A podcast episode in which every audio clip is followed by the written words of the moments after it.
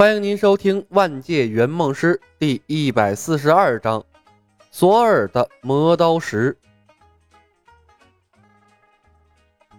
哪个方向都出不去，我已经试过了。城镇通向外界的路口都被无形的力量封锁了，就像是一道透明的墙壁，车也撞不开，子弹也射不出去。所有的电线、通讯线都被切断了。水源是城镇里的，暂时没有问题。但是，我们失去了来自外界的能源。该死的！谁能告诉我，到底发生了什么事？是不是跟前天的陨石有关？我们还能出去吗？有人试着向下挖洞吗？汽车在，汽车在路上堵成了一团，到处都是嘈杂的鸣笛声以及叫骂声。城镇通向荒漠的每一个路口处都聚集着一堆的人。他们或者用车撞，或者用手推，或者用枪，或者用榔头敲击，用尽一切办法想要破坏掉这困住里面所有人的无形墙壁。有人在痛哭，有人在咒骂，也有人啊在祈祷。昨天还一片祥和安静的安迪卡普恩特，因为夜里发生的怪事乱成了一团。看着面前乱糟糟的一切，苏汤的脸色格外难看。李小白，你看呢？如果是你的话，赶紧取消了。你看你闹出多大的乱子！不是我，李牧一脸的惊愕。老苏，我取消不了。我不管你信不信，真不是我干的。有人复制了我的超能力。三个世界的残酷锻炼，李牧俨然成了真正的影帝，那演技滴水不漏。除了你，还有谁有这么古怪的超能力？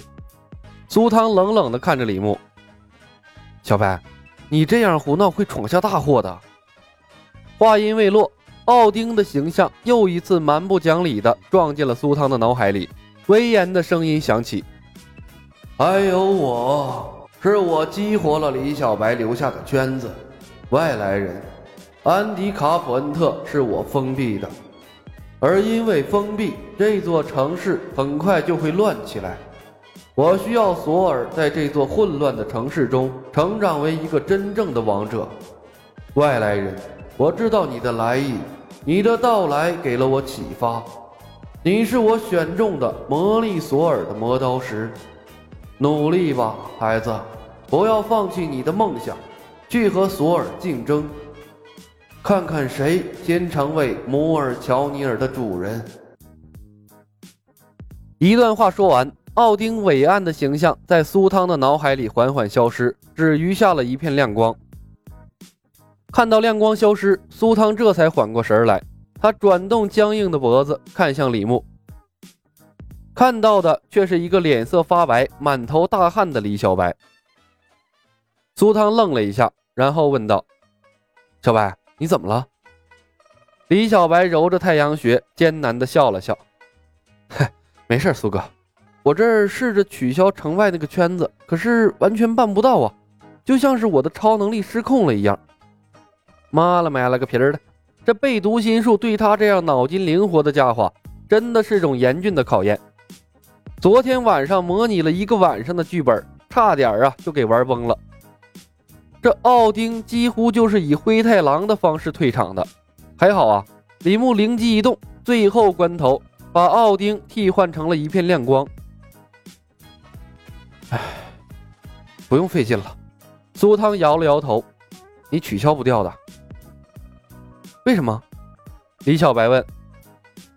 因为圈子是奥丁激活的。苏汤怅然道：“你的超能力再强大，也不可能对抗阿斯加德的王啊。”奥丁？李小白惊讶的瞪大了眼睛。是啊，奥丁啊。苏汤点头。他激活我的圈子干什么？李小白问道。蝴蝶效应吧。苏汤找了个合适的理由说服自己。当我们进入漫威的时候，漫威就已经不是原来的漫威了。呃，之前我就想过，这蝴蝶效应会给漫威带来一定的改变，但我也没想到来的这么快呀。这蝴蝶刚扇动翅膀，直接就把我们卷入了风暴之中了。李牧静静的看苏汤自我发挥。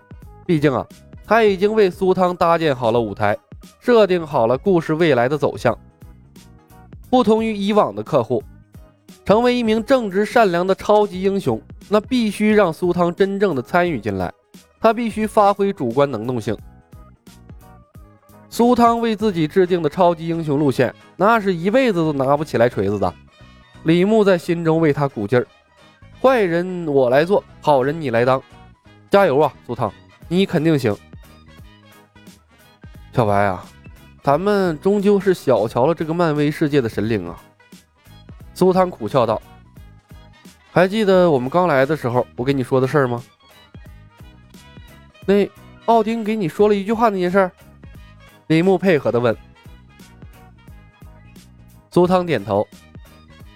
从我们进入这个世界的那一刻，那奥丁就知道了我们的来意。啊！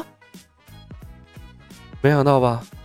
苏汤站起来。手舞足蹈的来回踱步，哎，我也没想到，更让我没想到的是，刚才奥丁又在我脑海里出现了。他又说了什么？李牧问道。他激活了我留下的圈子，是为了惩罚我们？不是。苏汤停了下来，看着李牧。他是为了磨砺索尔，而我，他说我是索尔的磨刀石，赌注呢就是雷神之锤。我和索尔谁先获得锤子的承认，锤子就是谁的。苏哥，这是好事啊！李牧高声道：“奥丁给了你一个公平竞争的机会，你还哭丧着脸干什么呀？”哎，我赢不了。苏汤沮丧地垂下了头。小白，我的优势全都失去了，对漫威剧情的熟知。以及因为奥丁封闭城镇引发的各种各样变化，我现在完全无法预测漫威的走向了。而且这奥丁他一定会偏袒他的亲儿子，事在人为。老苏，不是每个人都有资格成为索尔的魔道石的。李牧轻轻拍了拍苏汤的肩膀：“索尔的老爹都把机会塞到你手里，你没道理自己放弃啊。”不愧是中二病晚期患者，一句话，苏汤便被激励起了斗志。他仰起了头，眼睛闪闪发亮。嗯，小白，你说的没错，这奥丁都给我机会了，我不能一开始就认怂啊！拼一把，那说不定就成功了呢。李牧笑道：“嘿嘿，对呀，你不是一个人在战斗，这不是还有我呢吗？我是你的圆梦师啊！你别忘了，我还为你制定了一整套。”那个成为超级英雄的计划呢？苏汤迫不及待地问道：“什么计划？说出来，咱们分析一下成功的可能性，顺便呢看看有没有什么漏洞。”李牧掏出自己的手机，把屏幕按亮，调出了一张图片，递到了苏汤眼前：“谦恭、怜悯、公正、正直、英勇、牺牲、荣耀、灵魂。”强敌当前，不畏不惧，果敢忠义，无愧于心，忠耿正直，宁死不屈，保护弱者，无违天理。我发誓善待弱者，我发誓勇敢的对抗残暴，我发誓帮助任何向我求救的人。苏唐念出了图片上的文字，念着念着停住了。这这什么？骑士宣言？